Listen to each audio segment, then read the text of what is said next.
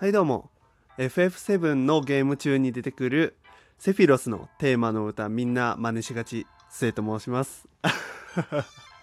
いやそうなんですよ。皆さん知ってますか？FF7 ファイナルファンタジー7のですね。まあ登場キャラクター、まあ、最大の敵、まあ、主人公のねクラウドの一番のこう敵であるセフィロスっていうキャラがいるんですけどそのセフィロスがね出てきた時というかまあ大体戦うシーンとかかな？に流れるそのセフィロスだけのテーマのね音楽があるんですよ。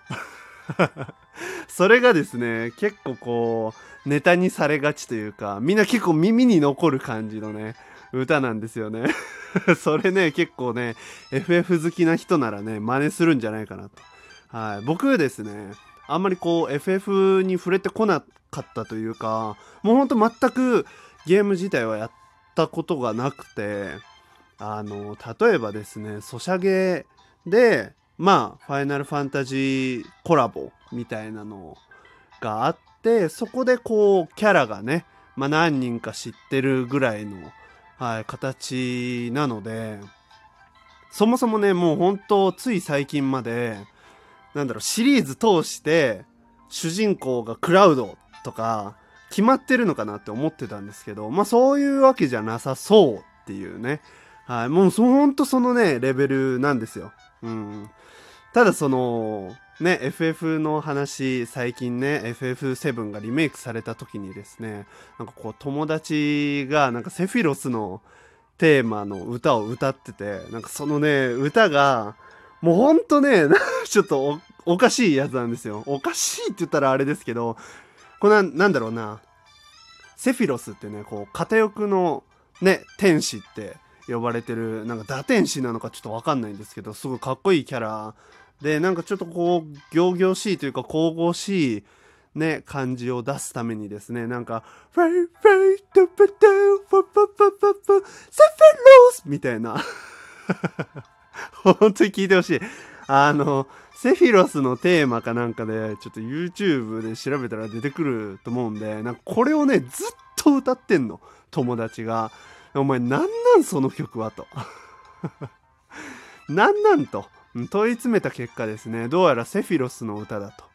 と。そんなんあるわけないやんみたいな、うん、僕はもう全然知らなかったんでいやそんなまさかと。言って調べたらもうほんまやと。まさにこの感じで出てきたんでちょっとね調べてほしいです。確かね。それこそほんとね片翼の天使みたいななんかサ輪みたいな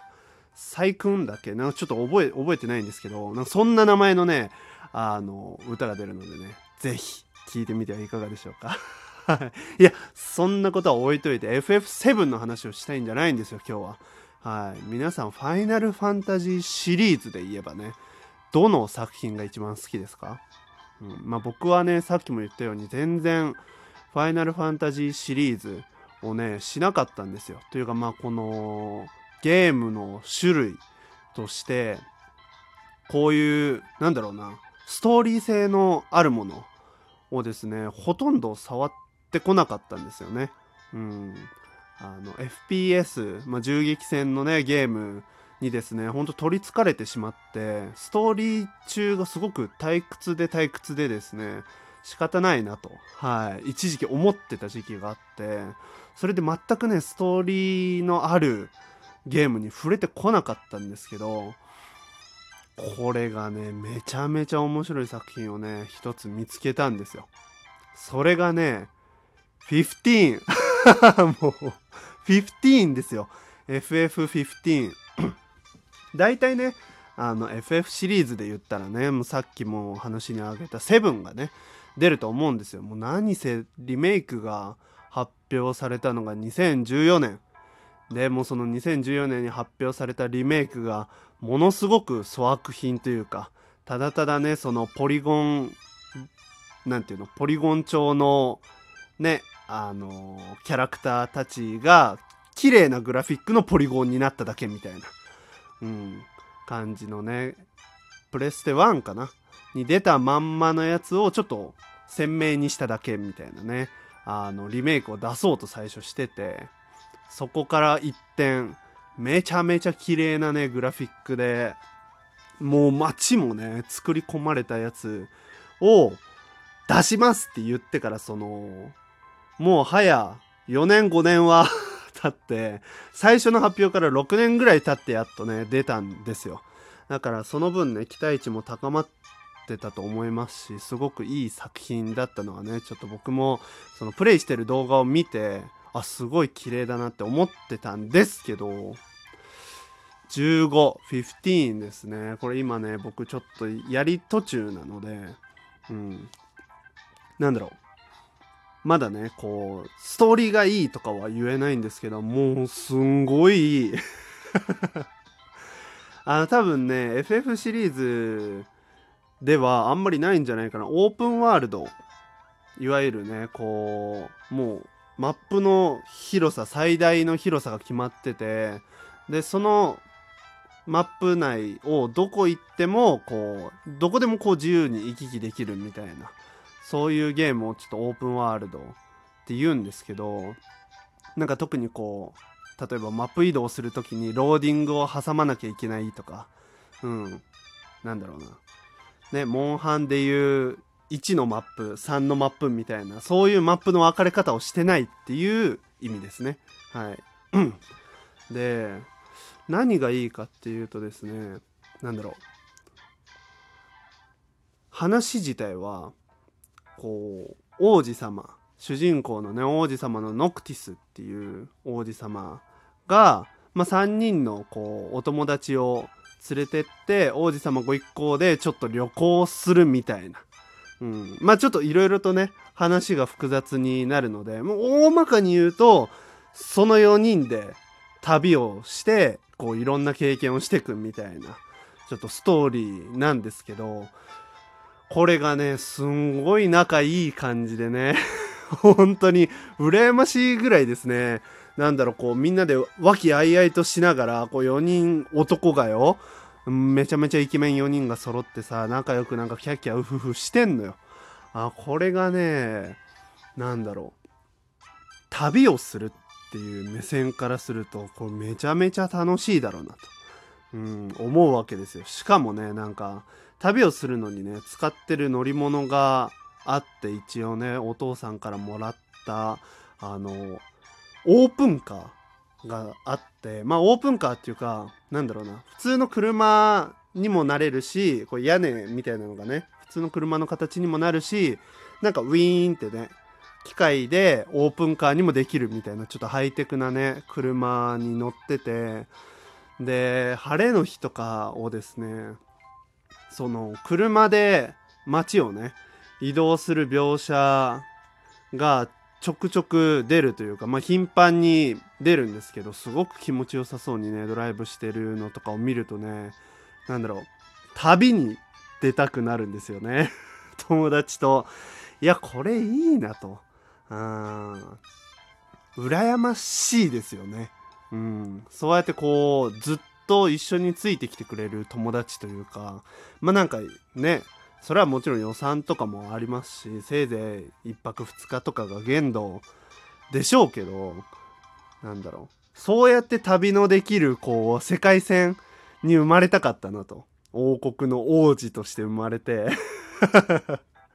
もうそこが結構難題なんだけど一応王子としてこう生を受けてなんだろう。こうお付きの人たち仲のいい友達を3人連れて率いてこう一緒に旅するみたいな。ね。で王子がこういろんな経験をするのをこう友達も一緒に手伝ってくれるみたいな、うん、すごくいいなと思うんですよね。はい。でねなんだろう。ただついてくるだけじゃないんですよその3人が。結構ねあの絡んでくるんですよね。ちらほら。そのノクティス王子主人公のねノクティス王子にはですね一応言い名付けというか婚約者がいてその婚約者のニュースみたいなのがこうラジオとかで流れてくるとちょっといじったりとかあとはなんかやたら夜になるとねあの危険なモンスターが結構出てくるんですよ FF15 は。でその危険なモンスターとちょっと戦いたくないから夜にこう車に乗ったりとかしようとするとちょっと待ってくれと。もう休んだ方がいいんじゃないかとかね。なんかねいろいろとねこう絡んでくるんですよね。うんそれがちょっとなんだろうな。絡み方もねすごく仲のいい友達風な感じがしてあのすごく楽しいですね。できちっと卓を選べるんですよ。